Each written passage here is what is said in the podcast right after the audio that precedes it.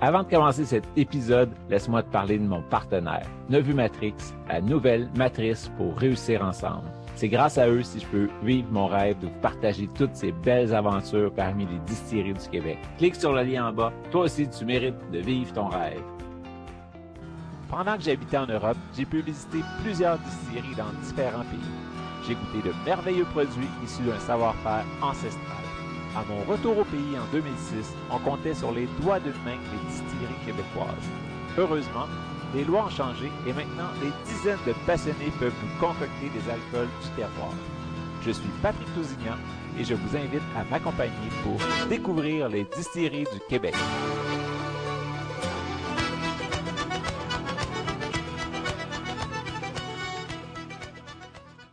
Bonjour tout le monde, ici Patrick Tousignan pour découvrir les distilleries du Québec.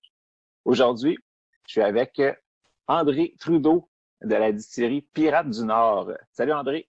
Salut, ça va? Oui, super. Puis toi? Ben oui, excellent. Dans cette belle euh, confinement de COVID. Ah oui, ben que là, le monde va être familier avec ma cuisine, mais que je reçoive après, là, tout le monde va la connaître, cette cuisine-là. Nice.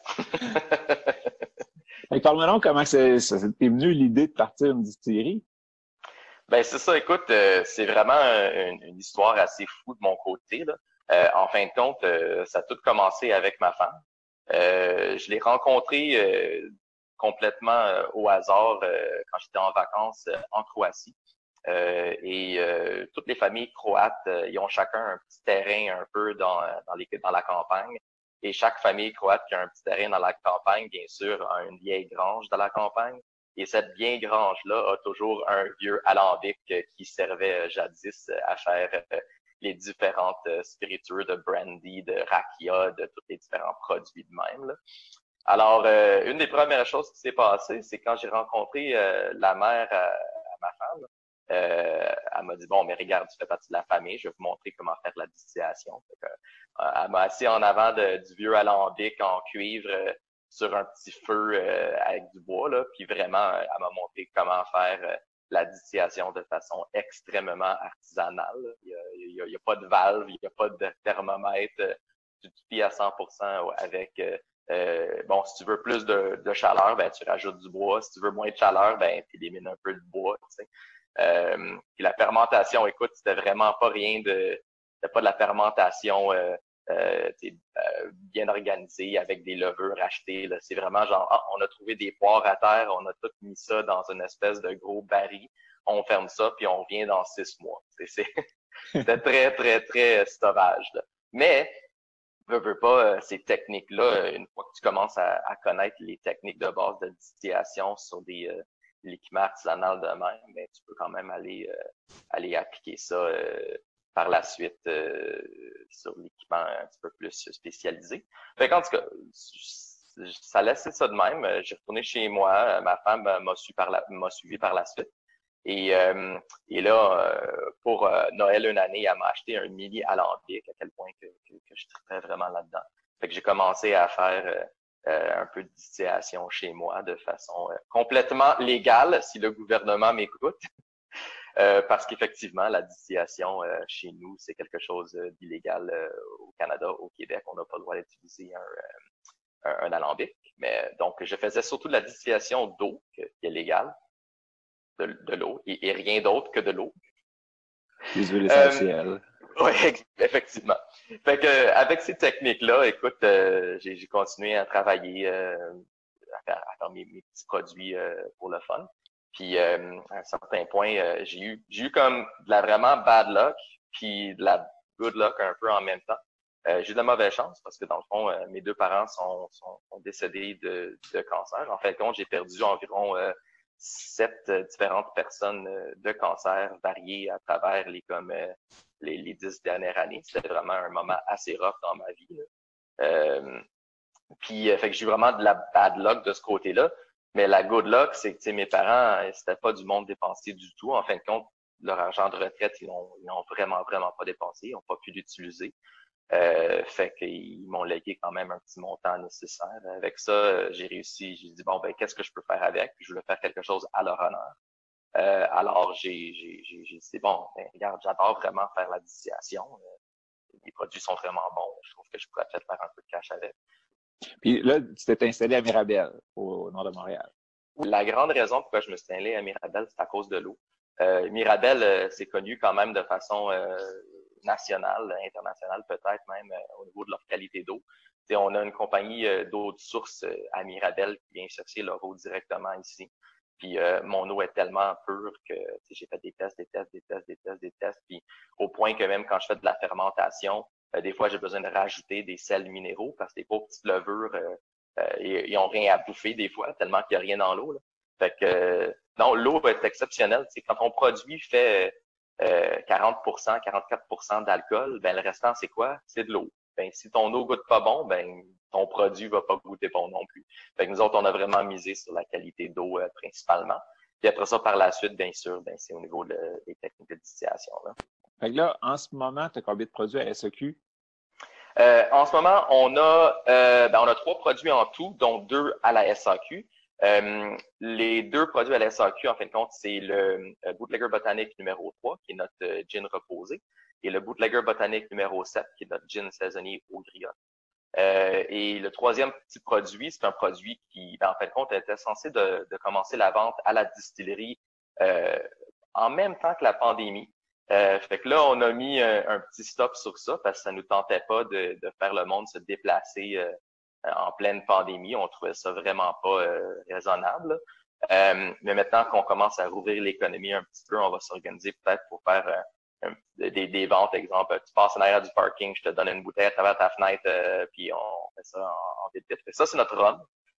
notre rhum qu'on travaille depuis 2018 avec, c'est un rhum un rhum ambré épicé tout à fait à 100% fait au Québec. Là.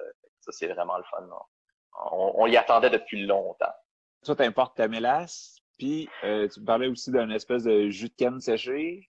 C'est ça. Fait que nous autres, en fin de compte, on utilise notre mélasse. Euh, c'est la mélasse euh, qui vient de la, plus vieille compagnie d'importation au Canada, qui est Crosby. fait qu'on on importe notre mélasse directement des Caraïbes avec eux autres. Une fois qu'on a notre mélasse, on mixe ça avec du jus de canne déshydraté, qui est dans le fond du panela. Ce qu'ils font, c'est qu'ils prennent la canne puis ils la pressent. Euh, puis une fois qu'ils ont pressé la canne, ça fait comme une espèce de jus. Fait que là, ils, ils continuent à comme euh, à laisser sécher puis à mettre ça dans des plus en plus petits tas jusqu'à ce que ça fait une espèce de bloc de, de sucre de canne en fin de compte. C'est comme du sucre vraiment, vraiment, vraiment pas raffiné. C'est encore des petits bouts de plantes à l'intérieur, etc. Euh, fait que j'utilise ça en même que la mélasse. Euh, puis après ça, ben, on fait une fermentation. Euh, une fermentation qui est beaucoup plus longue, que les fermentations qu'on va retrouver dans le fond euh, euh, euh aux Caraïbes, parce que euh, les levures qu'on utilise aux Caraïbes, c'est des levures qui sont habituées à des belles petites températures, à des belles humidités, du 32 degrés Celsius, le petit vent qui vient de la mer, c'est bien joyeux pour ces petites levures-là. On s'entend que le Québec, c'est pas exactement ces températures-là qu'on ressent. Euh, alors, on a trouvé des levures un petit peu plus adaptées euh, à, nos températures. Fait une fermentation qui est un petit peu plus longue. Euh, on parle environ de presque deux semaines le temps que la fermentation se fait, tandis qu'aux Caraïbes, ça peut être une semaine, quatre, cinq jours, dépendamment. Fait que nous, on fait vraiment une fermentation plus longue. Une fois que la fermentation est faite, ben là, on va faire la première distillation où on va sortir le, le produit. Et après ça, on va procéder à une deuxième distillation euh, du rhum pour vraiment aller chercher euh, le, rhum. Par la suite, on va le faire euh, vieillir en fût de, de, bourbon qu'on a euh, re-torréfié. en fait, on a, on a mis un, un, char dessus, une torréfication le plus, le plus, plus, plus brûlé que tu peux avoir un baril avant que le baril se désintègre. C'est vraiment, c'est noir. On appelle ça peau d'alligator parce que le bois à l'intérieur devient vraiment comme une peau d'alligator, il est en train de, de lever. Euh, alors ça, c'est le, niveau de char qu'on met sur notre baril. Euh, et là, par la suite, ben, ils vieillissent euh, minimum un an, soit deux ans. Euh, puis par la suite, euh, on sort du baril et on fait, on l'épice. Alors, on l'épice avec un mélange de, ben, on utilise le sirop d'érable du Québec, on utilise l'écorce de bouleau, on utilise euh, agrumes et euh, un poivre long euh, et églantier. Fait dans le fond, on fait un petit peu épicé euh, légèrement. et là, par la suite, une fois que c'est fait, ben, on fait l'filtration puis l'embouteillage. c'est vraiment un long processus, mais on est vraiment fiers du, du produit final. C'est vraiment quelque chose qu'on traite vraiment beaucoup dessus. Là. Ça donne vraiment le goût du goûter, en tout cas. honnêtement, là, il est vraiment bon. je, sais que c'est ça que je suis, assez biaisé sur mes produits. C'est, moi qui les ai faits. Je veux dire, écoute, euh, je, je, goûte et je goûte et je goûte et je goûte à, du rhum depuis, depuis que je suis, ben, je vais pas dire que je suis kid, mais depuis que j'ai 18 ans. Euh, fait que non, j'ai toujours trippé rhum. C'est pour ça que le nom de la compagnie, c'est Distillerie Pirate du Nord. En fin de compte, on voulait vraiment faire du rhum. Et euh, par la suite, on a décidé de, de, de faire du gin simplement parce que en raison économique, écoute, un rhum, tu vas pas l'avoir pendant les, les un à deux premières années. Euh, fait qu'il faut que tu fasses quelque chose d'autre en attendant. Fait on a fait le Bootlegger Botanique numéro 3, qui est un gin euh, assez complexe. En fin de compte, on est euh, la troisième distillerie au monde d'utiliser euh, des éléments à l'intérieur, spécifiquement la la racine de pissenlit, euh, qui est notre élément clé de, de toutes nos gins. La racine de pissenlit, qu'on utilise pour remplacer en fin de compte la racine d'iris. c'est un, une racine qui est amère, qui est terreuse, qui a vraiment un caractère intéressant. Alors, quand on va faire la distillation, nous autres, on a utilisé cette racine-là, bien sûr avec le restant d'aromates. Et euh, euh, après ça, on va faire vieillir deux mois avec euh, du bois de chêne, du bois de pommier, euh, le bootlegger botanique numéro 3, qui lui donne une belle petite couleur or, euh, ce qui fait vraiment un bon petit produit qui peut être bu straight sur une glace. Je n'étais pas un amateur de gin dans le temps, fait que moi, vraiment, je voulais faire quelque chose qu'on pouvait boire vraiment straight, comme pour les amateurs de rhum, les amateurs de scotch. Puis là, ben, ça a vraiment, vraiment bien marché. On a gagné euh, médaille d'or à New York, New York International Spirit Contest, la, première année qu'on l'a lancé. Fait qu'on on, s'est senti quand même euh, euh assez bien de, de, de voir qu'effectivement, le produit était bien apprécié par, par le monde. Puis après ça, tout le monde qui goûte à date, il donne des commentaires vraiment incroyables. Puis après ça, l'année passée, on a lancé notre deuxième produit, qui est le Bootlegger Botanique numéro 7, qui est un gin euh, infusé aux cerises griottes. Euh, c'est nos cerises à nous, c'est des cerises qu'on pousse.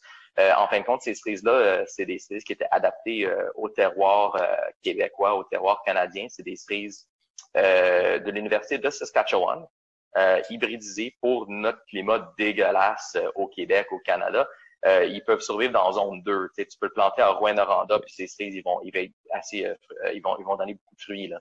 C'est, euh, fait ces cerises-là, c'est la série Romance. Alors nous autres, on a poussé ça il y a quelques années. Fait que l'année passée, on a eu environ un 40 livres de cerises, ce qui était assez pour nous faire euh, une première batch de gin saisonnier. Fait qu'on a fait environ 2000 bouteilles. on a vendu la très grande majorité assez vite. Et à cause de la pandémie, en fin de compte, on a envoyé euh, tout ce qu'on avait, tout ce qui restait à la SAQ euh, pour, dans le fond, euh, pour que le monde puisse quand même s'en acheter parce qu'on trouvait ça plate. Je, recevais des commentaires quasiment tous les jours. Hey, on peut-tu passer ramasser une bouteille? on va être vraiment, on va être vraiment bien, on va pas toucher à rien. J'étais comme non, non, écoute, je préférais que tu restes chez toi. mais là, finalement, on a dit, regarde, on va tout envoyer ça à SAQ.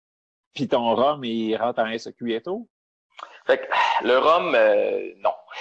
le rhum, en fin de compte, euh, les, la première batch qu'on a sorti, parce que c'est sûr, en 2018, on a parti ça euh, avec le peu d'argent que j'avais. Moi, j'ai vraiment tout fait ça moi-même.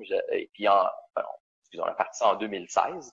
mais le rhum a parti en 2018. Fait que, je veux dire, la première distillation, fermentation s'est faite en, en, janvier 2018. mais, je veux dire, quand j'ai parti la distillerie, euh, les banques connaissaient pas c'était quoi les, les, distilleries en 2015, en 2016. C'était pas quelque chose qu'ils connaissaient du tout. Et euh, il y a aucune banque qui voulait euh, nous aider, qui voulait nous supporter là-dedans. C'était vraiment à 100%. Ben, débrouillez-vous avec ce que vous voulez faire. J'avais des options, comme exemple, je pouvais aller chercher un prêt de 60 000 dollars en échange d'un dépôt de 60 000 dollars.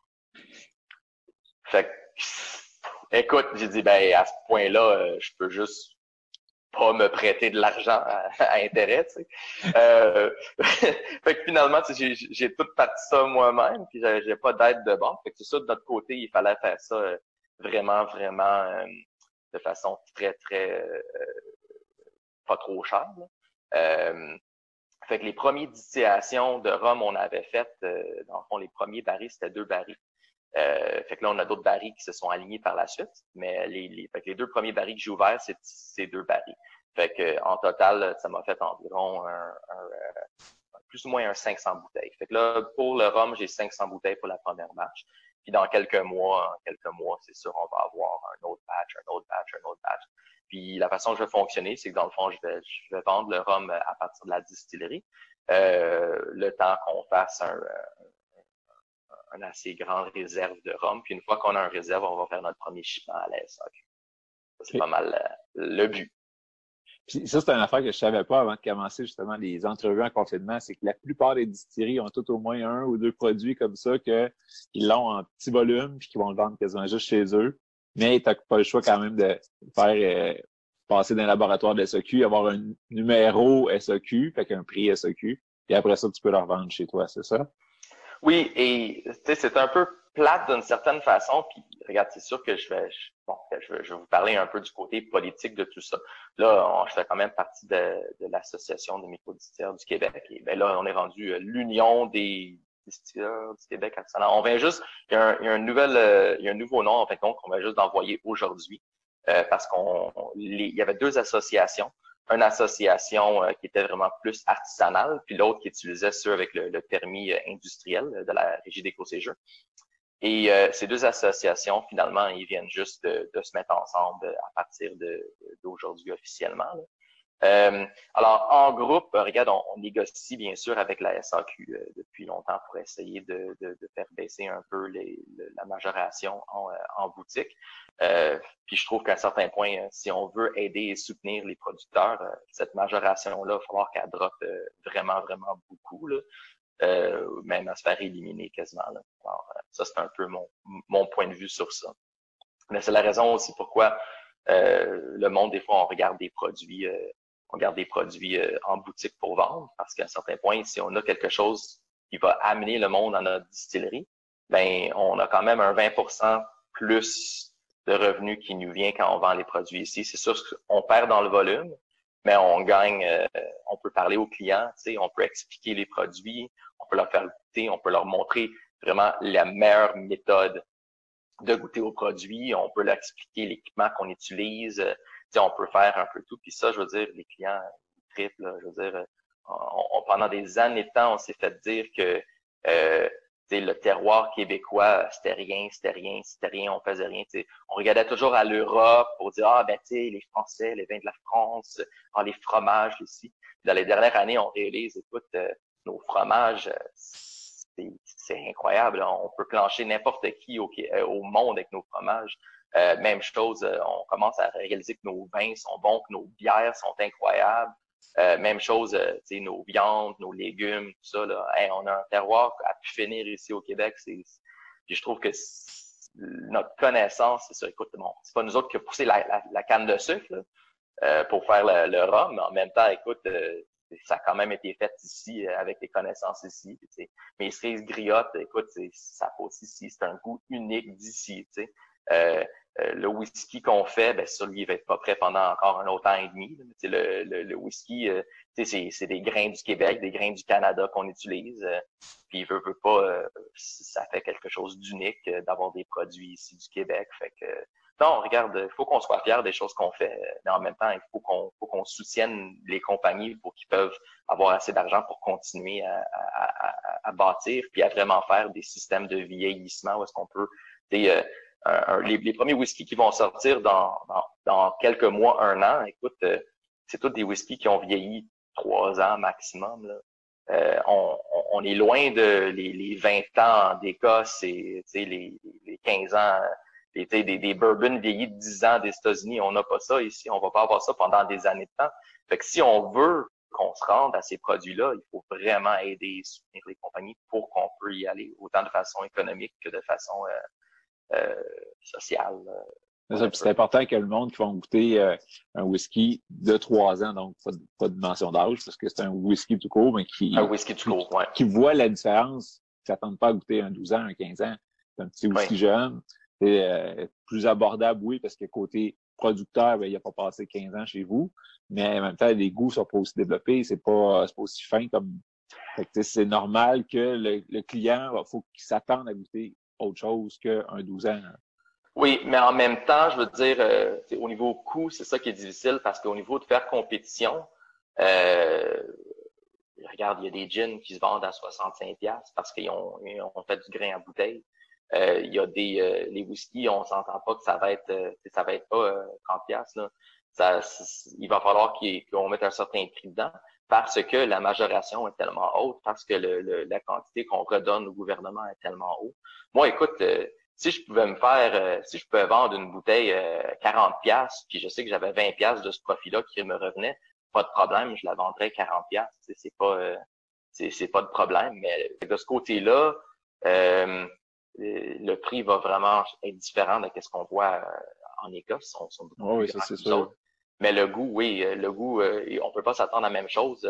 Euh, ça va être un, au niveau du goût, ben, le côté euh, le côté brut de l'alcool va être encore va être encore présent. Parce qu'après trois ans, il est smooth, mais il n'est pas aussi smooth qu'un 10-15 ans. On va le sentir un petit peu plus au nez. Et il y a certains types de, de, de, de goût et de saveurs que qu'on va euh, euh, qu'on va pas encore développer, surtout le côté plus caramélisé à cause du, du bois, du, des tanins dans le bois. Mais en même temps, il y a des avantages à des whisky jeunes parce qu'il y a des goûts qu'on peut juste découvrir dans un whisky jeune, des goûts qui, eux autres, vont, vont disparaître après quelques années dans le baril. Alors, euh, il y a des avantages aussi dans un whisky, euh, un whisky jeune de qualité. Comme euh, le nôtre, en fin de compte, on utilise, on utilise du maltage fumé. Et, et, ça fait vraiment belle petite différence que, je veux dire, à la longue, ça va s'éclipser d'une certaine façon, euh, le côté vraiment euh, euh, bois de pommier, mais en même temps, il y a d'autres types de saveurs qui vont rentrer dedans. Puis la, la réalité, c'est qu'il y a personne, personne, personne au Québec qui fait du whisky présentement qui a aucune idée de qu'est-ce que ça va avoir l'air dans 10 ans, leur whisky. On a tous mis ça dans nos barils, puis on fait genre comme Who knows? fait qu'une fois qu'on va l'ouvrir, ça se peut qu'on a des méchantes bonnes surprises, autant qu'on a des surprises qu'on fasse comme ah, finalement, euh, hmm, c'est pas si bon qu'on pense. Que le mien, j'en suis fier. Là. c'est ça, parce que toi, tu goûtes quand même euh, les étapes, tu goûtes, mettons, oui, oui, mois ou quelque chose comme ça, juste pour voir où est-ce qu'il est rendu. Ouais, le dernier, euh, le dernier, j'en ai siphonné, j'en ai siphonné là environ six mois là, à un certain point, tu sais, le changement devient, le changement initial il est vraiment vite. Euh, puis après ça, ça prend euh, ben, les premiers six, euh, six semaines, c'est comme un énorme changement. Les, les, premiers six mois, encore un autre énorme changement. Puis après ça, ça ralentit, ça ralentit, ça ralentit. T'as pas besoin de, de, le vider à toutes les à tous les mois pour le savoir. Fait que là, je suis rendu pas mal aux six mois que je m'en vais faire un petit test pour voir où est-ce que je suis rendu. C'est pour ça, en fin de compte, que mon rhum, ça a pris plus de temps. parce que je trouvais que les goûts se développaient vraiment intéressants dans le baril. Et là, j'étais comme, tu sais quoi, j'ai pas un manque énorme de cash pour l'instant. On va le laisser dans le baril, puis euh, on va le sortir euh, un petit peu plus, plus loin. Puis est-ce que tu vas aller nous montrer tes installations, tes alambics? Ben oui, on va faire ça. Je vais essayer de, de, de, de me promener sans, sans euh, faire tout ce qui se passe. C'est sûr que chaque distillerie est vraiment unique. la nôtre en particulière, comme je dis, on utilise une belle alambic, qui est cet alambic ici. Je ne sais pas si on peut le voir. Oui. Pas très bien. Euh, je sais qu'on peut flipper la caméra, mais euh, de mon côté, je préfère euh, le voir de ce côté-là. Fait que non, écoute, ça c'est c'est notre, notre, notre, alambic, c'est un 350 gallons. on utilise ça avec une belle petite colonne en cuivre, puis regarde, on fait vraiment des produits super bons avec. On est vraiment fiers de ça. En fait, compte, c'est un équipement costume qu'on a fait aux États-Unis. c'est euh, un, un, vieux monsieur en salopette qui vit dans les collines au Missouri qui, qui, qui fait ses, ses alambics vraiment de façon assez artisanale. le gars, c'est vraiment un, un, un, maître soudeur. Là. Il fait vraiment des produits incroyables. Mais euh, c'est un peu, euh, ça fait peur un peu quand tu y vas. Là.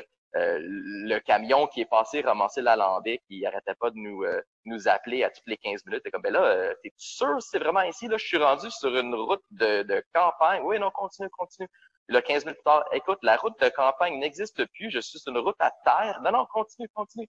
Hey, écoute, là, je suis rendu dans un parc national. Non, non, non, t'es presque là. Parce que le gars, il est carrément, il y a un petit terrain dans un parc national. Fait qu'il arrive là, puis là, le, le dude, il sort de son espèce de grange en salopette, pas de chandail. Il dit Hey, how's it going? fait que là, effectivement, fait que non, c'est un, un alambic costume qu'on a fait. Euh, en fin de compte, on utilise autant pour faire le, le le, quand on fait dans la fermentation de nos grains, on va l'utiliser en tant que mash tun parce que on peut fermer la, la, la, colonne qui est ici et on peut utiliser dans le fond l'alambic en tant que mash tun. Fait qu'une fois que on a fait le mash, ben là on s'en va le mettre dans nos fermenteurs et et on fait la fermentation. Après ça, on distillation et on part, euh, on part le reste. Oh, ben, merci beaucoup. ça fait plaisir. Puis, euh, c'est ça, donc pas de rhum tout de suite en SAQ. Euh, y a pas de rhum tout de suite en SAQ. Parler? Euh, d'autres produits là, tu sais qui s'en viennent puis qui vont être bientôt prêts? Ben, la façon qu'on fait, en fait, quand le monde vient en dégustation euh, chez nous, euh, ce que je fais, c'est que je sors toujours des produits en élaboration, des produits qui sont qui sont pas finis. Tu sais, euh, pour quand même euh, montrer un peu qu'est-ce qui arrive. Fait que c'est sûr qu'on a des amers aromatiques qu'on fait, euh, on a on a d'autres types de de, de, de, de, produits distillés. Puis bon, on parlait de bootlegger botanique numéro 3, bootlegger botanique numéro 7. Le monde, il se demandait souvent la question, ben pourquoi numéro 3, pourquoi numéro 7? Ben, en fin de compte, c'est parce qu'on a 13 différentes recettes de gin qu'on a faites initialement, dont juste deux qui sont commercialisées. Fait que une fois de temps en temps, ça se peut qu'on va faire, euh, ça se peut qu'on va faire, euh, qu'on va faire quelque chose euh, de spécial pendant un mois. On va faire genre mon bootlegger botanique numéro 13, puis on va le sortir à quantité extrêmement limitée, puis faire genre comme OK, c'est le fun, venez goûter, etc. Fait que non, ça c'est pas mal un peu un peu ce qu'on fait. Comme là, on a fait quelque chose, ben, regarde, je vais en parler parce que c'est sûr que je vais le sortir éventuellement. Là. Euh, mais le bootlegger botanique numéro 7, l'année passée, une chose que j'ai faite, c'est qu'on a été mettre, euh, en fin de compte, le, euh, on a été mettre une quantité de, de ce gin-là dans des barils pour faire vraiment vieillir parce qu'on dit Ah, why not? on va voir ce que ça va faire. Fait que après un an, on va le sortir pour voir si on peut faire un, un petit, euh, un petit, euh, un petit gin vieilli au baril vraiment euh, artisanal au, au Là. Fait que ça va être assez cool, ça. Fait que ça, ça va sortir, je te dis, mi-été, là. Ouais, dépendamment de la vitesse que tout repart aussi, là. Parce que là, tu travailles avec qui dans la distillerie? Tu parles de ta femme? Tu as des amis ben, qui passent ou? J'ai ma femme, j'ai mes amis. C'est sûr que c'est pas mal, c'est pas mal le tout là-dedans, là, au niveau au niveau de, de, jour le jour, c'est vraiment euh, moi, ma femme et mes amis qui travaillent là-dedans. On, est, on est une très, très petite équipe, euh, euh, mais on, sait qu'on fait des produits incroyables. Même si on est une petite distillerie, on est quand même capable de faire quelque chose à la hauteur de, de, de n'importe quel plus grand au monde. Fait que, on est vraiment fiers de ce qu'on fait. Puis je me suis dit que si on te croise, souvent tu es en kilt. Oui. Puis aujourd'hui, tu l'es aussi. Oui, effectivement, j'essaie de voir. C'est ce qu'on a vu dans l'alambic tantôt. Tiens, regarde, on voit-tu une patte là-dedans? Là? Oui, oui. ça, on voyait le reflet de l'alambic tantôt. Je disais, ah, ben, c'est vrai. oui, oui, non, non, je suis tranquille. Écoute, euh, honnêtement, euh, ça fait depuis, euh, ça fait depuis, je te dirais, 2000, 2000, 2004, 2005 que j'ai pas porté de pantalon. Là. oui, non. Euh, au point où est-ce que, en certains points, euh, ben, j'ai, j'ai, une, j'ai une jolie grand-mère euh, qui va avoir 101 ans cette année. oui, on, personne ne va la visiter présentement à cause de la pandémie. Là. On, a vraiment hâte d'aller la voir parce que c'est sûr qu'elle nous manque. Ben, on l'aime beaucoup. Fait que là, euh, l'année passée, euh, pour ses 100 ans, elle avait demandé que tous les hommes s'habillent en dessous de cravate, pantalon, etc. Fait que là, j'étais comme, shit, j'ai pas de pantalon, damn! fait que j'ai besoin d'aller m'acheter des pantalons pour la première fois depuis des années de temps pour que, dans le fond, euh, je fitte dans le code vestimentaire de ma grand-mère de 100 ans qui voulait vraiment voir les hommes habillés chic. Fait que, écoute, c'est correct. Ben, un énorme merci, André. ça fait plaisir. C'est vraiment super d'avoir découvert, découvert tes produits un petit peu plus parce que à chaque fois qu'on se promène dans la SAQ, il y a tellement d'offres que on ben voit ça. Puis en plus, c'est bootlegger botanique. En premier coup d'œil, c'est pas québécois. C'est un nom euh, comme bootlegger, c'est plus anglophone, là, on s'entend. Euh, en le connaissant pas, on n'est pas porté à y aller. Et là, on sait à quoi s'attendre. Oui, ben tu sais, c'est intéressant aussi parce que bootlegger, tu sais, c'est euh, parce qu'on n'a on a pas de mot pour ça. C'était le mot anglais, mais c'était le mot qu'on utilisait au Québec dans le temps euh, qu'on faisait justement les ventes euh, durant la prohibition aux États-Unis. Euh, on avait des bootleggers, surtout dans les cantons de l'Est. on avait dans le Nord aussi. C'est du monde qu'on avait ici au Québec. Mais on a utilisé le mot anglais parce qu'on avait juste pas de mots en français pour l'utiliser. Contre, euh, euh, des, des, des, je pense que qu'est-ce qu'il dit sur la bouteille, là, ça dit euh, euh, contrebande, ouais, contrebandier. Euh, il n'y a, pas vraiment de, de, mots pour ça. Fait que nous autres, c'était vraiment genre comme bon, bootlegger. Puis bootlegger botanique, c'est ce qu'on utilise des, des, des, plantes là-dedans. Là. Ça, ça, reste dans l'esprit du pirate. Du pirate, euh... c'est ça. On essaie de trouver, c'est quoi un pirate qui boit du gin? Ben, c'est un bootlegger.